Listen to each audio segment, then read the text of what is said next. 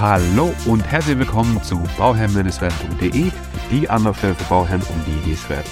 Mein Name ist Maxim Winkler, ich bin Architekt und Bauherr und möchte dir dabei helfen, Bauherr zu werden.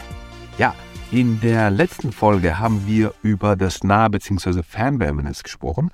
Und ähm, wenn man ein ja, Nahwärmenetz sich anschaut, dann ist da auch unter anderem, kann es sein, dass das Nahwärmenetz über ein Blockheizkraftwerk betrieben wird. Und was Blockheizkraftwerke sind, was äh, Blockheizkraftwerke ausmachen, wo die eingesetzt werden und was die Vor- und Nachteile sind, das erfährst du in dieser Folge. Also, let's go. Also, BHKW, Blockheizkraftwerk, so werden BHKWs, äh, ja, so, so werden BHKWs ausgeschrieben oder Blockheizkraftwerke abgekürzt, BHKW. Ähm, sie haben den größten Vorteil des BHKWs ist, dass die gleichzeitig sowohl Strom als auch Wärme erzeugen. Ja, Im Endeffekt erzeugen BHKWs Wärme und der Strom ist ein Überbleibsel davon. Ja, ähm, wo werden die eingesetzt, äh, fragt man sich. In der Regel bei hohen Energieverbräuchen, also da, wo ich hohe Energieverbräuche habe, aber auch in Ein- oder Mehrfamilienhäusern kann sich ein BHKW lohnen. Ähm, ein BHKW ist quasi ein kleines ähm, Kraftwerk, ist ähm, oftmals ein Dieselmotor, beispielsweise ein LKW-Motor kann das sein, äh, der betrieben wird der äh, natürlich dann entsprechend mit Diesel betrieben wird oder halt eben mit, äh, ja, mit Öl oder Gas äh, werden betrieben, also mit fossilen Brennstoffen.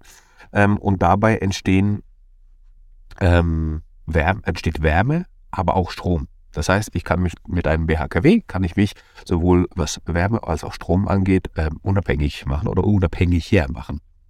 Ähm, ja, bei der Erzeugung einer Kilowattstunde Strom entstehen drei Kilowattstunden Wärme. Ja, also das ist so ein bisschen der, der, der die, die Kupplung davon. Ähm, ein Kilowatt, äh, ein Kilowatt, ähm, eine Kilowattstunde Strom ähm, erzeugt drei Kilowattstunden Wärme und dann wird das halt eben genutzt. Und das BHKW kommt in der Regel eigentlich bei Hotels, also bei größeren Sachen, Krankenhäusern, Schwimmbädern, aber auch eben im Nahwärmenetz ähm, zum Einsatz. Ja, das sind sozusagen die Quartierslösungen, und ähm, da herrscht ein hoher Energiebedarf und das BHKW äh, ja, kann damit eben umgehen und das eben erzeugen. Und dadurch, dass wir hier aber trotzdem fossile Brennstoffe haben, die verarbeitet werden, ähm, haben wir bei der, bei der Wärme- und Stromversorgung kurze Wege zum Einsatzort und das macht das Ganze halt eben effizient. Ja, genau.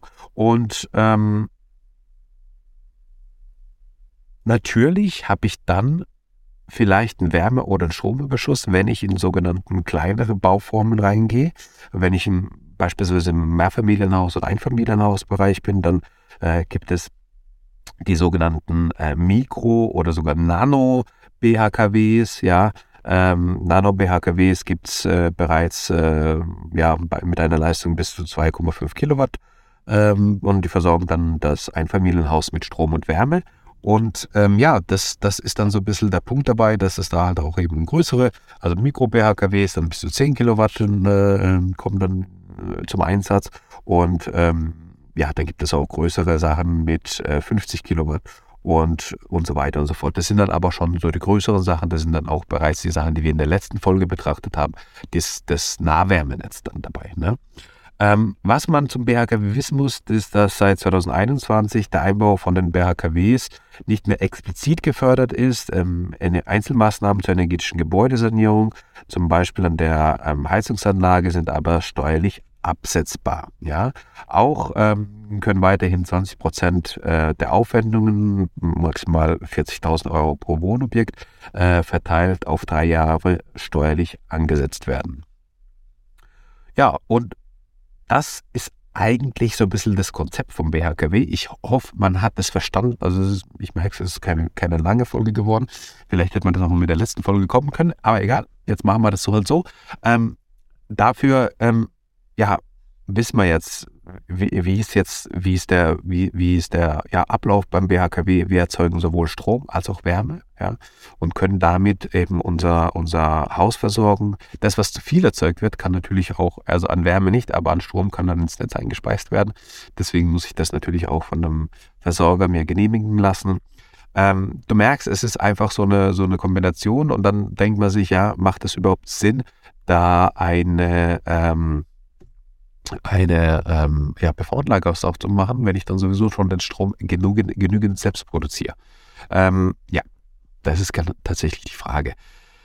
BHKWs in meinen Augen für ein Einfamilienhaus oder Doppelhausbereich eigentlich überdimensioniert. Also ich würde das eher so sehen, dass man das tatsächlich beim Nahwärmenetz einsetzt, so wie wir das davor besprochen haben in der Folge, ähm, dass man halt vielleicht fünf, sechs Reihenhäuser damit versorgt oder vielleicht ein Neubaugebiet, dann mit einem richtig großen BHKW. Also für die Nahwärmelösung finde ich das BHKW super. Für das Einfamilienhaus, naja, finde ich, finde ich eigentlich äh, nicht so effizient. Ähm, wo es dann wiederum Sinn macht, ist dann wieder ein Mehrfamilienhaus ab, weiß ich, ähm, ab acht Wohnungen, glaube ich, macht das BHKW schon sehr viel Sinn. Ja, also da ist es wiederum sehr cool, da ist es wiederum ähm, angebracht. Aber sonst, ähm, ja, was muss man, was muss man noch dazu wissen? Das BHKW das ist ein Motor, das ist ein Kraftwerk. Ich habe bewegliche Bauteile. Wo ich bewegliche Bauteile, das ist das gleiche wie bei der Pelletheizung, ja. Wo ich bewegliche Bauteile habe, da habe ich einfach immer wieder die Anfälligkeit der Wartung. Ähm, ich habe einfach die Anfälligkeit, dass, dass, ähm, ja, dass Bauteile kaputt gehen können, mechanische Bauteile kaputt gehen können und so weiter und so fort. Deswegen, ja, das, das muss man einfach wissen. Im Gegensatz zu der Wärmepumpe, wo ich keine beweglichen Bauteile habe, ist das natürlich ein Thema. Ja, ähm, ich denke, wir haben somit eigentlich alles gesagt, auch wenn die Folge jetzt wirklich kurz ist, aber das macht ja nichts. Ähm, die Info ist da. Wenn ihr noch Fragen dazu habt, wenn ihr noch Fragen habt zu anderen äh, Heizungsarten, schreibt mir gerne an info@bauherr-werden.de oder über Instagram ähm, bauherr-werden. Und ja, ich habe letztens habe ich gehört, hey Max, ah, ich wusste ja gar nicht, dass du sowas machst. Äh, das solltest du vielleicht mal öfters erwähnen im Podcast. Ähm, und zwar, ja, tatsächlich, also ich bin ja auch Architekt und ich mache auch, also ich plane auch Häuser oder äh, erstelle Konzepte.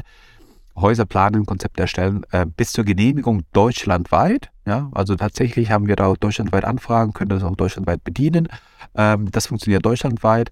Ähm, Bauleitung und wirklich die, die, äh, die Baustelle komplett äh, machen. Ich sag mal alles im Umkreis von Bruchsal, das ist zwischen Heidelberg und Karlsruhe. Ja, man kann es eigentlich so eingrenzen. Zwischen ja, Heidelberg und Karlsruhe ist unser normales Gebiet. Ja, manchmal auch in Weinheim. Vielleicht hört da jemand zu aus Weinheim. Ähm, ja, also sowas geht natürlich auch mal, aber ähm, in der Regel zwischen Heidelberg und ähm, oder Mannheim, Mannheim und, ähm, und Karlsruhe, beziehungsweise Mannheim und Rastatt, würde man vielleicht sagen, ja, wenn es ein bisschen weiter ist. Ja, in diesem Sinne bedanke ich mich für dein Zuhören. Ich wünsche dir das aller, allerbeste bei deinem Projekt Eigenheim und immer dran denk, um Bauholz werden, schau rein bei Bauholz werden. Ciao, dein Maxim.